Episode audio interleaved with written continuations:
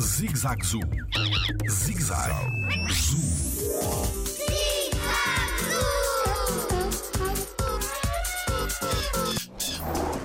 Como se reproduz o dragão de Komodo? O meu nome é Tiago Carrilho e sou biólogo no Jardim Zoológico.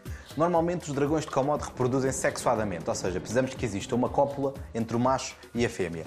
Mas o que acontece é que eles vivem numa zona onde existem muitas ilhas e quando as fêmeas estão isoladas numa só ilha ou numa região onde não têm macho, elas conseguem, sem acasalar com o macho, colocar ovos e reproduzir-se desta forma assexuadamente.